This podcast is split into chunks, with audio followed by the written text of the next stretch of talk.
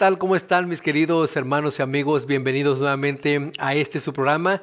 En esto creemos. Es para nosotros una gran alegría el poder estar compartiendo con ustedes la palabra de Dios y por supuesto reafirmando y reforzando nuestras creencias con nuestros hermanos adventistas y por supuesto con todo el mundo para que sepan en qué creemos nosotros como adventistas del séptimo día. Y pues ya vamos en el tema número 22.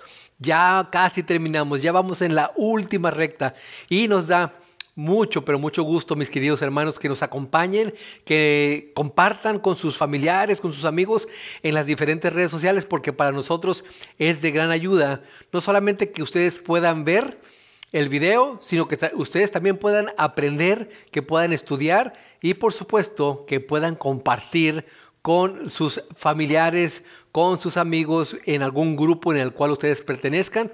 Por favor, les agradeceríamos mucho que compartan. Y si ya lo están haciendo, pues también se lo agradecemos. Y pues como ya lo dijimos, es el tema número 22 y hoy, mi querido hermano y amigo, vamos a hablar acerca de la conducta cristiana. Cómo nosotros como adventistas, cómo nosotros como cristianos deberíamos comportarnos. ¿En qué creemos nosotros? Bueno, vamos a ver y vamos a estudiar en esta ocasión en qué creemos acerca de la conducta del cristiano. Pero antes de continuar, quisiera que me acompañaran a hacer una pequeña oración. Oremos. Padre nuestro que estás en el cielo, te agradecemos, oh Padre, en esta ocasión por tu infinito amor y por tu misericordia, porque hasta aquí, oh Padre, nos has ayudado. Ahora, al abrir tu palabra, pedimos de tu Santo Espíritu que toque nuestra mente, que toque nuestro corazón y que hoy hagamos decisiones que nos lleven a la vida eterna. Todo esto te lo agradecemos no porque tengamos méritos, sino por la sangre preciosa de tu Hijo amado Cristo Jesús. Amén. Bueno, mis queridos hermanos y amigos, nuevamente bienvenidos. Y como ya dijimos, es el tema número 22 y vamos a hablar acerca de la conducta cristiana. Para eso, quiero que me acompañen cada uno de ustedes, si tiene a la mano su Biblia, que la abra. Es muy importante que usted lea, que usted vea por su propia cuenta lo que estamos enseñando y los versículos, los textos que estamos dando. Si por alguna razón usted no tiene alguna eh, Biblia a la mano, sí ayudaría mucho a que usted apunte las citas y después, por supuesto, que vaya a su casa o que eh, pues eh, las estudie ahí donde usted pueda tener o conseguir alguna Biblia. La cita que tenemos se encuentra en Mateo capítulo 5 y versículo 13. Mateo 5, 13 y dice la palabra de Dios de la siguiente manera. Vosotros sois la sal de la tierra, pero si la sal se desvaneciere, ¿con qué sería salada? No sirve más para nada, sino para ser echada afuera y hollada por los hombres. ¿Será acaso, mi querido hermano y amigo, que es necesario que usted como cristiano, que yo como cristiano, cambie mi manera de vivir, cambie mi conducta, que las demás personas se den cuenta por mi forma de ser, por mi forma de hablar, por mi forma de comer, mi forma de vestirme, que me he vuelto una nueva criatura. El texto que acabamos de leer dice que la sal es muy buena, pero que si se desvanece, si pierde su, su sabor, pues simple y sencillamente no sirve para nada. Se tiene que tirar ¿Para qué? Para ser pisoteada, dice. Vosotros sois la sal de la tierra. ¿Y cuántos de nosotros alguna vez hemos comido algún alimento que no tiene sal? Y que pues tiene un sabor insípido. Y por supuesto, inmediatamente buscamos un salero para poder echarle sal y que esté a nuestro gusto. Entiendo que hay muchas personas que por alguna enfermedad que tengan, pues tienen que comer algún alimento o alguno de los alimentos o todos los alimentos sin sal, pero ellos se acostumbran poco a poco a comer sin sal. Pero dígame usted, mi querido hermano y amigo, si usted es de esas personas que por supuesto, al principio, cuando usted comía ese alimento sin sal, por supuesto le sabía muy feo. Bueno, Ahora imagínense, mi querido hermano y amigo, dice aquí la palabra de Dios que usted, que yo, que vosotros, ustedes, el mundo cristiano, sois o son la sal de la tierra. Nosotros damos el sabor a esta tierra. Pero es necesario que ese sabor no se nos quite, porque si no, no serviríamos de nada. Seríamos arrojados para ser pisoteados. Entonces, yo creo que la respuesta es muy lógica. Yo creo, yo creo que la respuesta es hasta obvia. Por supuesto, es necesario y es importante que nosotros cambiemos nuestra manera de vivir, cambiemos nuestras conductas. Pero vamos a continuar entonces para ver qué es lo que nos dice la palabra de Dios. Mire, hay un texto en Romanos 12.2 que es uno de mis textos favoritos que dice que no imiten las conductas ni las costumbres de este mundo y hemos encontrado a muchas personas que dicen, bueno, es que ellos actúan así dentro de la iglesia porque esa es su cultura. Y bueno, mi querido hermano y amigo, la cultura son, es el conjunto de conductas y costumbres que con el tiempo se han ido arraigando en una persona o en una comunidad. Pero dice ese texto en Romanos 12.2, no imiten, tú como cristiano, yo como cristiano, no debo de imitar lo que cierta cultura haga, diga o, sea su costumbre. Y para eso vamos a poder, vamos a desglosarlo un poquito para que podamos entender mejor. Mire, vayamos al libro de Romanos capítulo 6 y versículo 6. Romanos capítulo 6 y versículo 6 para ver qué tan importante es que nosotros cambiemos nuestras maneras de vivir, nuestra conducta y seamos verdaderos cristianos. Dice Romanos 6, 6, sabiendo esto, que vuestro viejo hombre fue crucificado juntamente con él, para que el cuerpo del pecado sea destruido, a fin de que no sirvamos más al pecado sabiendo esto que vuestro viejo hombre, pero aquí nos dice que nosotros como cristianos, ya que nos hemos entregado a Cristo Jesús, hemos crucificado el viejo hombre para hacer o para llegar a ser un nuevo hombre.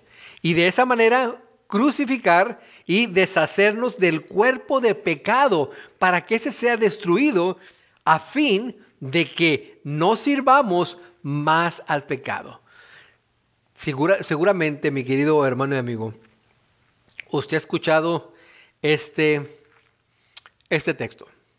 Dice la palabra de Dios y fueron palabras de Cristo Jesús. Si alguien quiere venir en pos de mí, niéguese a sí mismo, tome su cruz y sígame. Queriendo decirnos o diciéndolo de otra manera o con otras palabras, si tú quieres ir en, en pos de Cristo Jesús, niégate a ti mismo. Si tu forma de vivir no es de acuerdo a lo que Cristo Jesús quiere que nosotros vivamos, dice debemos de negarnos a nosotros mismos, o sea, al yo. Debemos despojarnos de él para poder seguirlo. Y de esa manera poder empezar a aprender lo que Cristo Jesús nos va a enseñar no solamente con su vida, sino con lo que nos dejó aquí escrito en su palabra.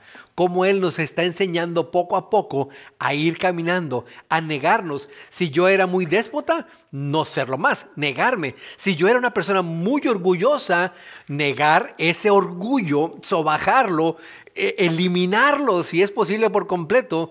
¿Para qué? Para poder ser una persona humilde, no, ser, no tener más de ese orgullo y tal vez hacer menos a los demás.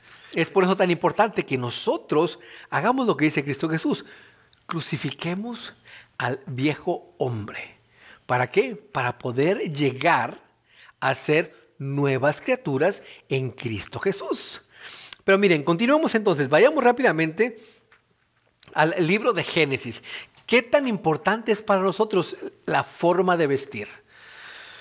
Sin lugar a dudas, eh, hay una gran, hay un gran debate.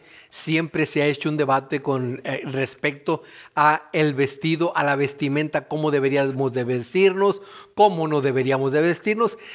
normalmente se ataca más a la mujer que al hombre, pero recordemos, mi querido hermano y amigo, que cuando eh, encontramos en la palabra de Dios que si dice solamente hombre, es también aplicable a la mujer.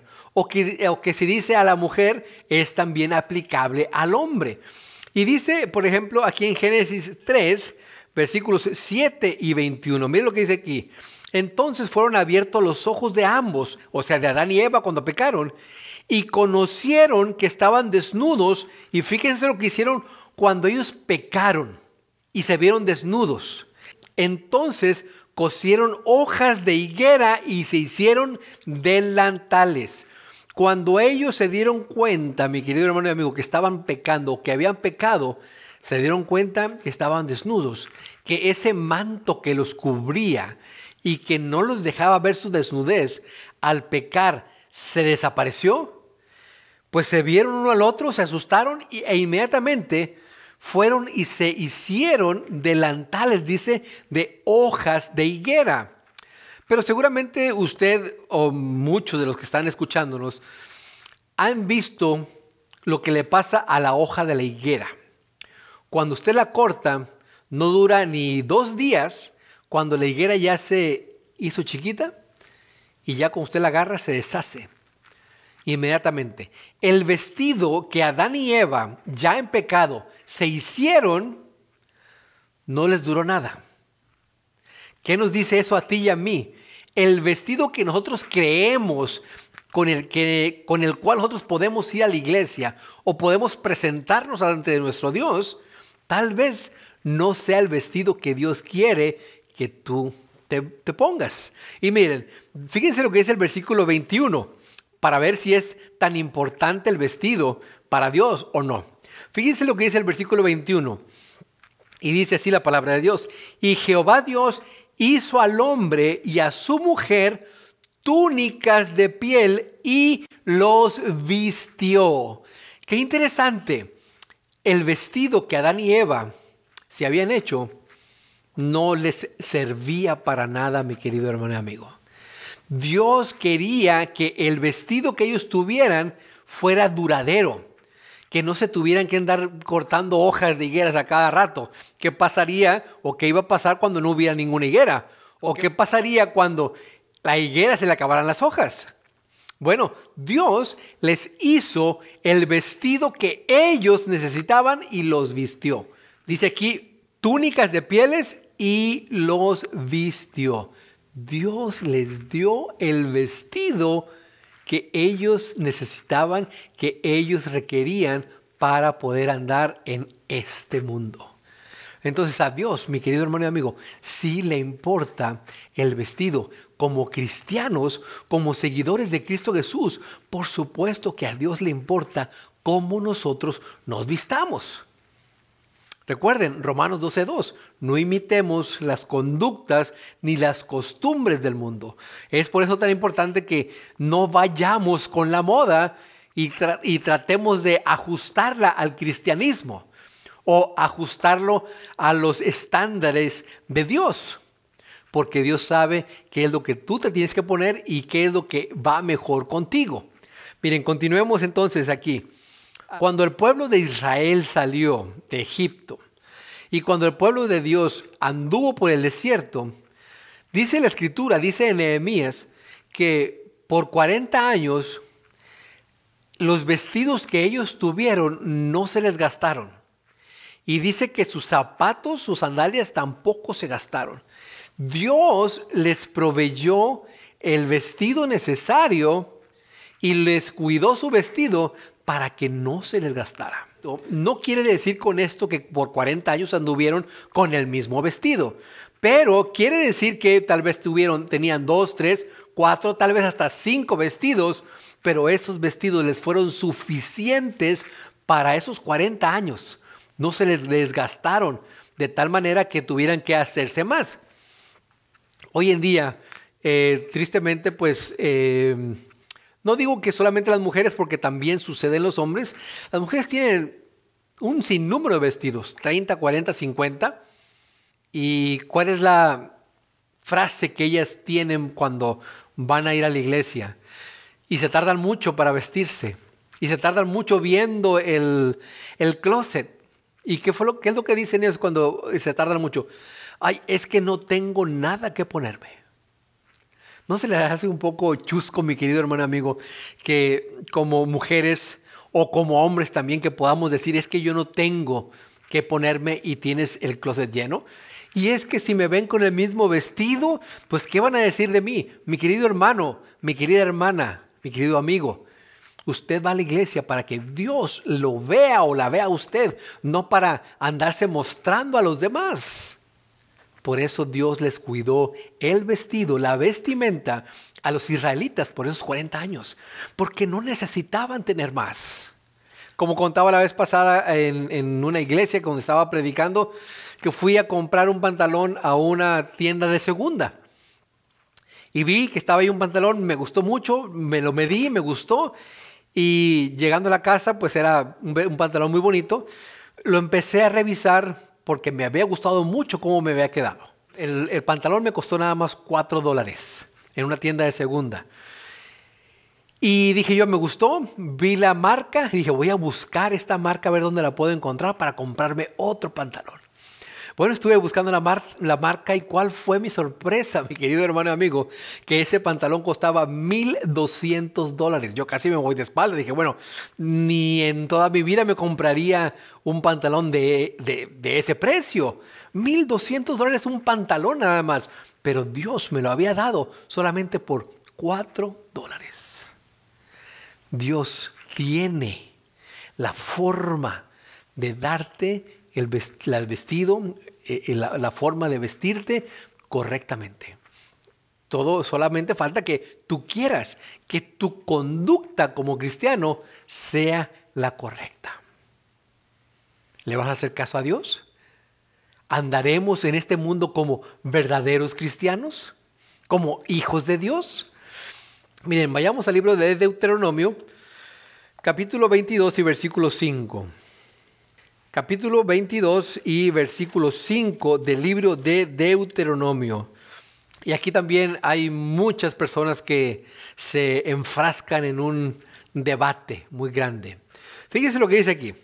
No vestirá la mujer traje de hombre, ni el hombre vestirá ropa de mujer, porque abominación es a Jehová tu Dios cualquiera que esto hace. Mire mi querido hermano y amigo, Hoy en día, tristemente, nos dejamos llevar solamente por lo que dice sin ponernos a meditar un poco. Dice aquí que la mujer no vestirá traje de hombre ni el hombre vestirá ropa de mujer. Y muchos piensan, muchos creen que, por ejemplo, el pantalón, la mujer no debe de usarlo. Ciertamente, cuando el pantalón es muy ajustado, se, se puede caer en que el hombre se fije en la mujer y vea su figura y después caiga en pecado deseándola. Pero cuando Dios es cuando Moisés escribió esto, inspirado por el Espíritu Santo, inspirado por Dios, dice ahí la escritura que el hombre no vestirá traje de mujer o ropa de mujer, ni la de mujer traje de hombre. En aquel entonces, mis queridos hermanos y amigos, solamente había vestidos lo que le llamamos túnicas hoy. Había túnica de mujer y había túnica de hombre, pero los dos eran vestidos. ¿Sí? Eran vestidos completamente, no había pantalones. Pero hace una, eh, una distinción aquí Dios, que el hombre no se ponga la túnica que la mujer se pone, ni que la mujer se ponga la túnica que el hombre se pone. Había claramente una distinción entre la túnica de hombre y la túnica de mujer. No se podían cambiar. Es por eso la declaración de Dios a nosotros, que nosotros, por ejemplo, no podemos usar pantalones de mujer. La mujer puede usar pantalones de mujer y el hombre pantalones de hombre. Tampoco voy a traer una blusa o una camisa de mujer, ni la mujer traería una blusa o una camisa de hombre. Eso es lo que quiere decir la palabra de Dios en este caso. Piense, mi querido hermano y amigo, medite. En aquel entonces solamente había túnicas. Es por eso que Dios te, te, lo dice para que te pongas a pensar y para que te pongas a meditar. Miren, vayamos al libro de Primera de Timoteo, a la primera carta a Timoteo, capítulo 2, versículos 9 y 10. Primera a Timoteo, capítulo 2, versículos 9 y 10. Y vamos a ver qué más nos dice la palabra de Dios.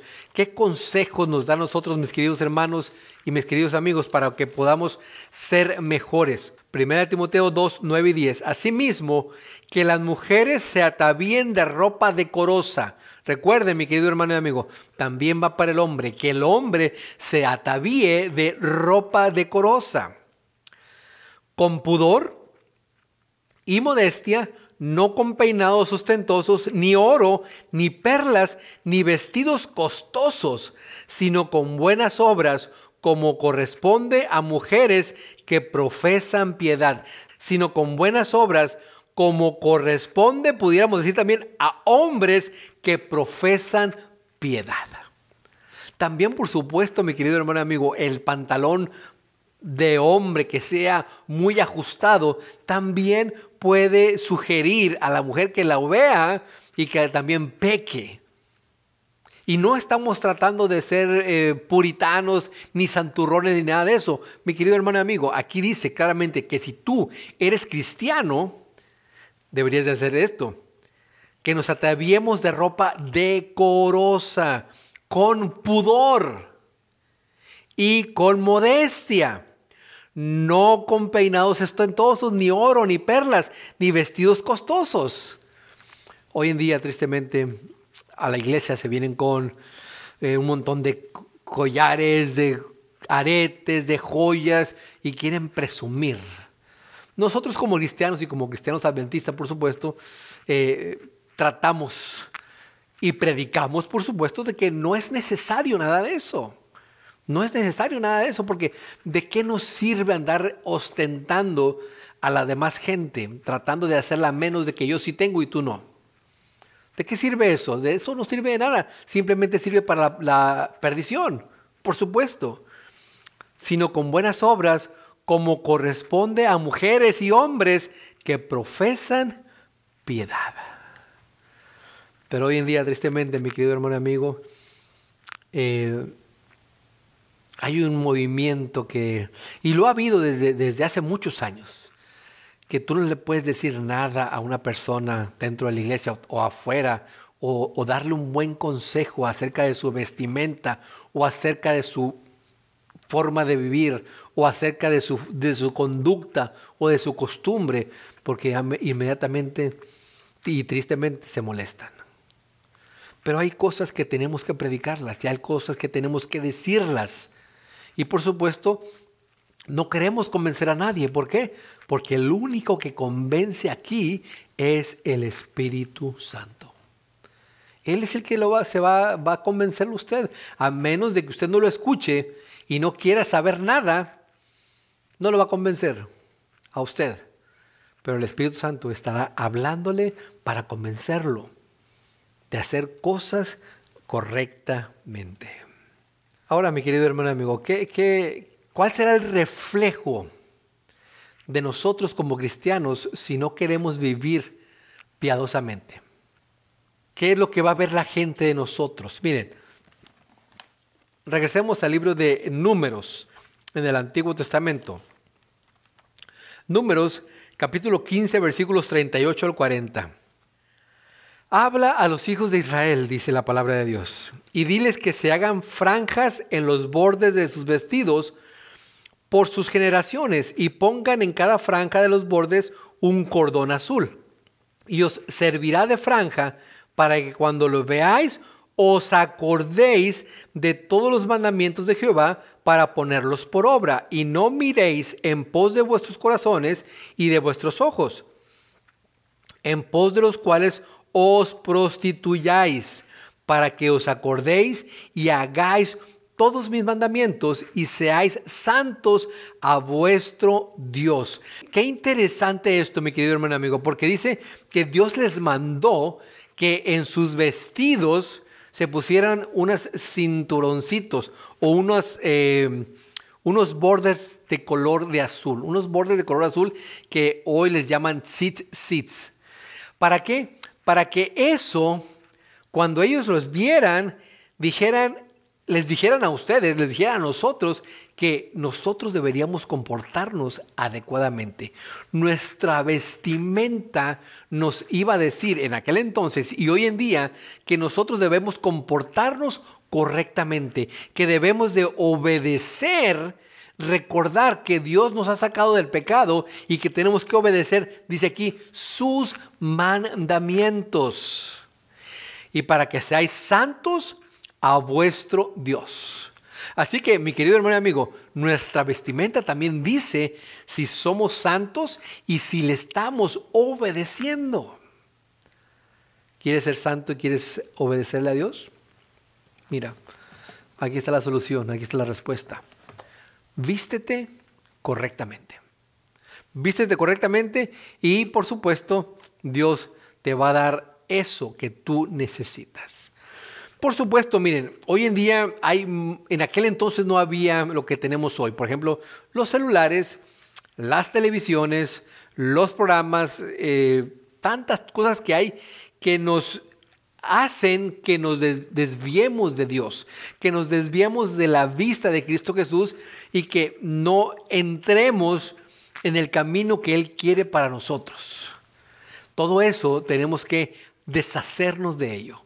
Todo eso tenemos que hacerlo a un lado porque si nos está estorbando, si un programa de televisión, si un partido de fútbol, si, qué sé yo, cualquier cosa que te desvíe la mirada, la vista de Cristo Jesús, eso lo tienes que hacer a un lado porque eso puede llevarte a ti a la perdición.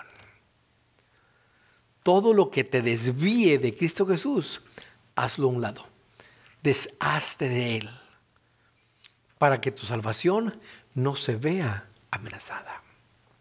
Es por eso que nosotros debemos de estudiar la palabra de Dios y ver también y encontrar principios que nos ayuden a aumentar nuestra fe, a fortalecer nuestra relación entre Dios y nosotros. Miren, vayamos rápidamente al libro de Romanos. Vamos a regresar al libro de Romanos. Romanos 8:5. Y vamos a encontrar aquí algunos principios muy interesantes que nos van a ayudar a, eh, a fortalecernos en la vida cristiana, en la vida espiritual. Eh, Romanos 8:5 dice, porque los que son de la carne piensan en las cosas que son de la carne. Eh, interesante. Pero los que son del Espíritu en las cosas del Espíritu. Mi querido hermano y amigo, si tú dices ser muy espiritual, debes de pensar en las cosas espirituales.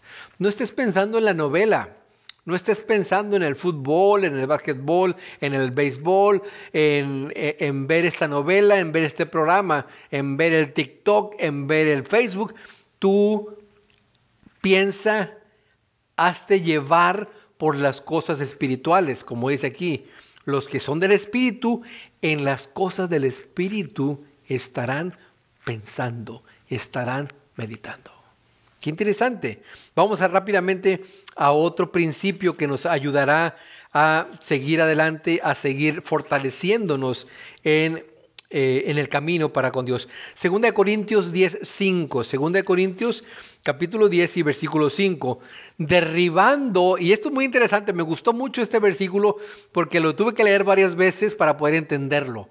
Pero mire, derribando argumentos y toda altivez que se levanta contra el conocimiento de Dios y llevando cautivo todo pensamiento a la obediencia a Cristo. En pocas palabras, usted no puede decir, yo pienso que debe ser esto. Es que yo creo que fue así. Es que por ahí alguien me dijo. Es que yo creía. No, dice aquí, derribando argumentos y todo altivez, todo argumento que esté en contra de la palabra de Dios para, por ejemplo, vestirnos correctamente para hablar correctamente, para alimentarnos correctamente, para llevarnos con los demás correctamente. Todo argumento que esté en contra de eso dice aquí que debemos desecharlo, que, que debemos cautivarlo, que debemos de ponerlo en algo para que no salga de ahí. Y sigue diciendo, y llevando cautivo todo pensamiento a la obediencia a Cristo. Cuando tú te tientes a decir o a pensar, es que yo creía, es que yo pienso. Ah, es que, es que eh, aquí dice esto, pero puedo decir otra cosa. Yo no veo nada de malo en esto. Vaya primeramente a la palabra de Dios y cautive, encierre todo ese pensamiento que lo va a dejar, que lo va a alejar del camino correcto, que lo va a alejar de la salvación, mi querido hermano y amigo. Por eso me gustó tanto, derribando argumentos, tenemos que echarlos por tierra, tenemos que pisotearlos o tenemos que encerrarlos para que ya no salgan. Porque al usted decir eso, está haciendo menos a Dios, está haciendo a, Dios como un Dios que no sabe lo que es correcto para usted que usted le está diciendo a Dios, ¿sabes qué Dios? Mira, tú lo dijiste aquí en tu palabra, pero déjame vivir mi vida, déjame vestirme como yo quiera, no como tú mandas, déjame hacer esto, déjame hacer lo otro. A, mí no me interesa, solamente yo quiero ser cristiano, pero a mi manera. Eso es muy peligroso, mi querido hermano y amigo. Es muy peligroso porque eso fue lo que hizo Satanás ahí en el cielo. Cuando tenemos un Dios amoroso, un Dios omnisapiente, que Él lo conoce y lo sabe todo, y que sabe que es lo mejor para nosotros. Vamos a rápidamente a otro principio. Miren, vayamos rápidamente aquí adelantito en el libro de Filipenses. Filipenses capítulo 4 y versículo 8. Filipenses 4, 8. Por lo demás, hermanos, todo lo que es verdadero, todo lo honesto, todo lo justo, todo lo puro, todo lo amable, todo lo que es de buen nombre, si hay virtud alguna, si algo digno de alabanza, en esto pensada. Qué interesante, qué interesante porque miren, puede haber cosas verdaderas, cosas honestas, cosas justas, cosas buenas, pero dice, si hay alguna virtud en esto, hay cosas buenas que tal vez no, te, no sean de mucha virtud. Hay cosas puras que no puedan ser de mucha virtud. Dice, si hay virtud alguna, si hay algo digno de alabanza, en esto pensada.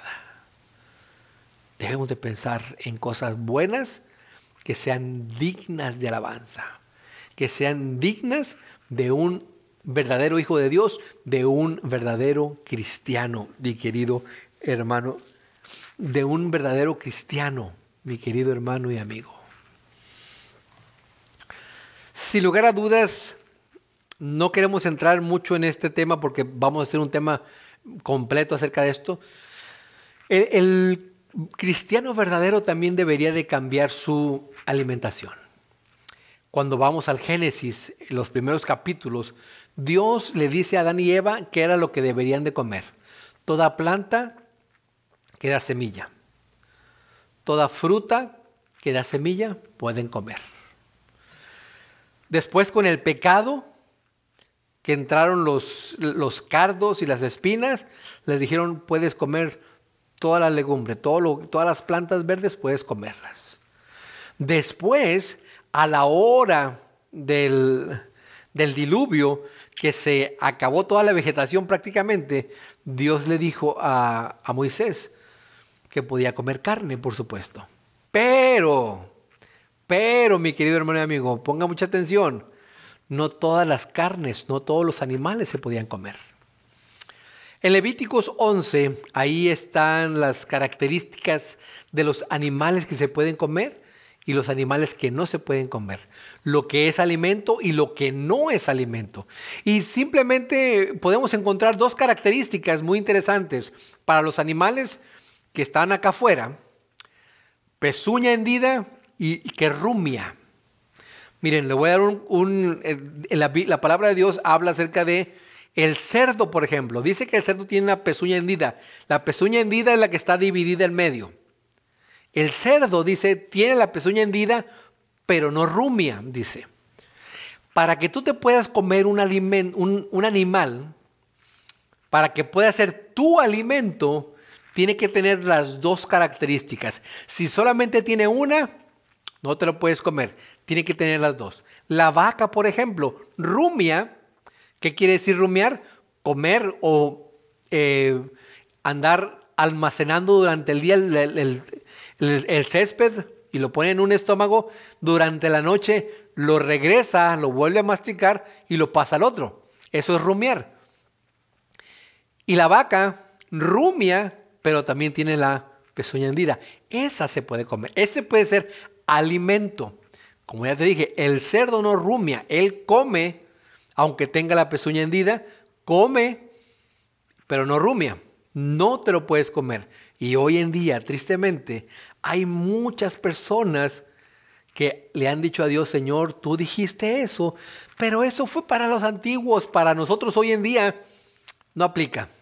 ¿Quién eres tú, mi querido hermano y amigo, para decirle a Dios lo que aplica y lo que no aplica? No, guíate por lo que dice la palabra de Dios, guíate por eso. Y muchos de nosotros incluso, o, muchos de los hermanos tristemente, eh, citan a Pedro cuando baja el lienzo y, escucha que dice Pedro, mata y come. Y ese lienzo tenía muchos, pero tenía muchos animales inmundos. Y Pedro se quedó asustado y dijo, Señor, jamás he comido. Y miren, ya había muerto Cristo Jesús. Él no dijo, ah, mire, ya murió Cristo Jesús, ahora sí puedo comer todo, porque la ley fue clavada en la cruz. No, claro que no, mi querido hermano y amigo. Él dijo, Señor, jamás, jamás he comido algo inmundo. Pero miren, antes de, llegar a ese texto para poderlo eh, leer un poquito mejor y poderlo entender, miren, vayamos rápidamente al libro de Levíticos, capítulo 11. Este, este versículo sí quiero que leerlo. Sí quiero que lo leamos todos, mi querido hermano amigo. Levíticos capítulo 11 y versículo 44. 11, 44. Vamos a ver qué, qué tan... ¿Qué tanto valor tiene para Dios su ley con respecto a la alimentación de los, del ser humano? Levíticos 11:44, porque yo soy Jehová vuestro Dios. Vosotros por tanto os santificaréis y seréis santos porque yo soy santo. Así que no contaminéis vuestras personas con ningún animal que se arrastre sobre la tierra. No contamines tu cuerpo con ningún animal que se arrastre sobre la tierra. ¿Quieres ser santo? ¿Quieres santificarte? Obedece a Dios. Y mire, algo interesante que se me viene aquí a la mente. Cuando Dios le dijo a Moisés, sube, perdón, cuando Dios le dijo a, Noé, construye un arca, va a venir el diluvio, uh, de los animales limpios sube siete parejas.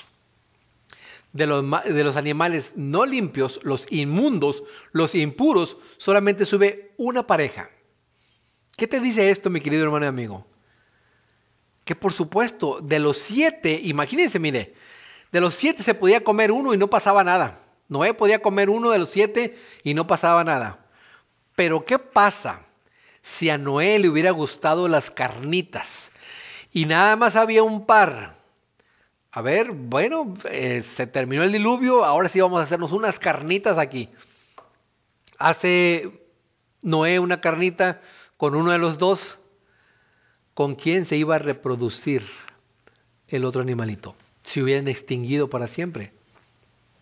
Por eso Dios en su inteligencia él nos dice y le dijo a Moisés, sube siete de los limpios, porque esos sí se podían comer. Solamente sube una pareja de los inmundos, porque esos no se podían comer.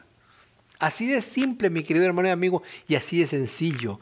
Y Dios le dijo al pueblo, nos dice hoy en día, que no te contamines, porque tú eres santo y no debes de contaminarte. Miren, vayamos rápidamente al libro de Hechos, capítulo 10.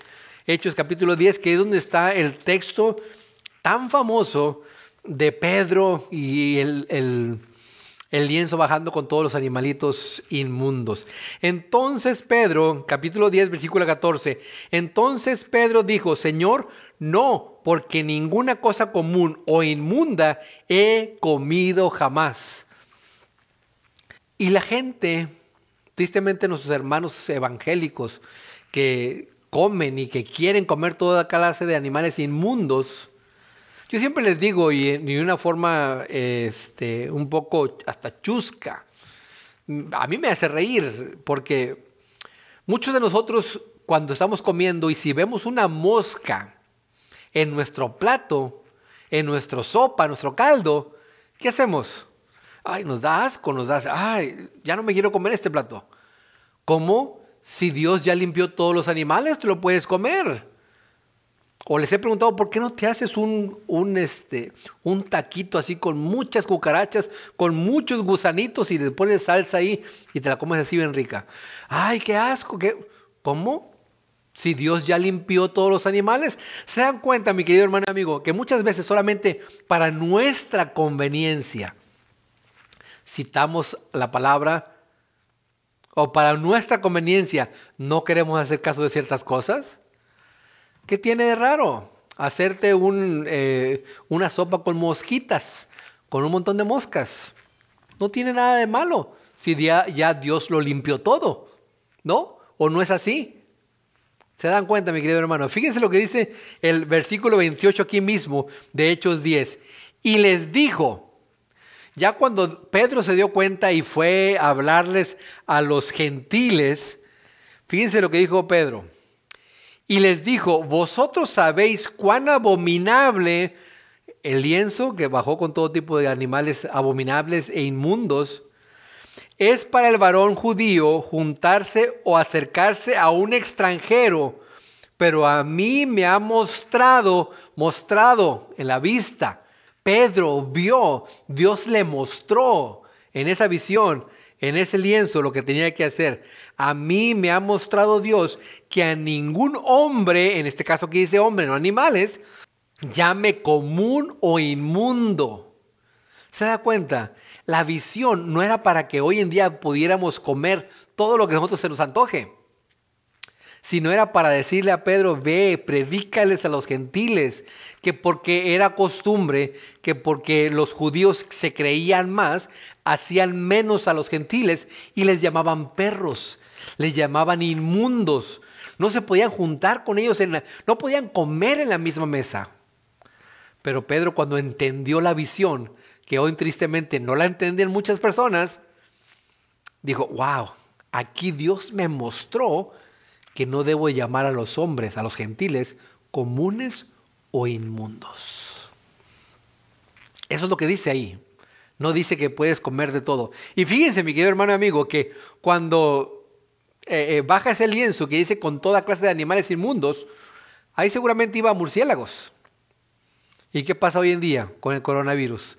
Por andar comiendo ese tipo de animales, pasó esto. Hay serpientes, hay changos, hay todo tipo de, animales que no se deben de comer, que no se pueden comer. O mejor dicho, que no se deben de comer porque usted de que pueda, puede, pero el que debe, no debe. Pero porque qué casualidad que nosotros nada más escogemos algunos cuantos y no nos comemos todos los demás. O les hacemos el feo a los demás.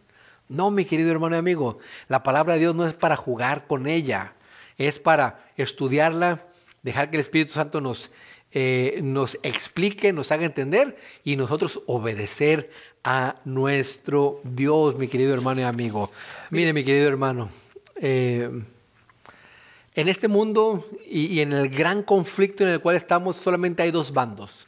El bando de los buenos, el bando de los malos. El bando de los que se van a perder, el bando de los que se van a salvar.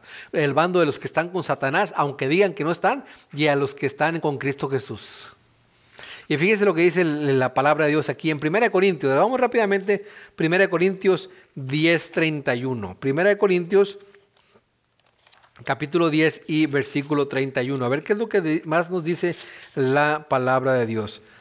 Si pues coméis o bebéis o hacéis otra cosa, hacedlo todo para la honra y gloria de Dios. Hacedlo todo para la gloria de Dios. Si pues coméis o bebéis o hacéis cualquier otra cosa, hacedlo todo para la gloria de Dios. Tú no puedes comer un cerdo o unos camarones y decir, Señor, bendícelo. Porque Dios no puede, aunque quiera, porque Él ya lo dijo que era el mundo, no lo puede bendecir. Y después vas a tener enfermedades y te vas a preguntar, Señor, ¿por qué tengo esas enfermedades? Le vas a reclamar a Dios. ¿Por qué tienes las enfermedades? porque en mi palabra yo te dije que no lo hicieras y tú lo hiciste. Tú tomaste mi palabra a tu conveniencia y ahora tú estás enfermo. Obedéceme, obedezcan. Que tu conducta como cristiano sea la mejor para que los que están afuera puedan decir, yo quiero ser como Él. Pero ¿qué es lo que dicen allá afuera de nosotros los cristianos? Que somos hipócritas. Porque muchas veces, tristemente, muchos de nosotros predicamos una cosa aquí y hacemos otra cosa allá afuera. Mi querido hermano, mi querido amigo, si vas a comer o si vas a beber, que sea todo para la honra y gloria de Dios. Y por supuesto, no vas a comer cosas inmundas y por supuesto tampoco vas a beber cosas que no sean buenas. Como por ejemplo el vino, las cervezas, el alcohol.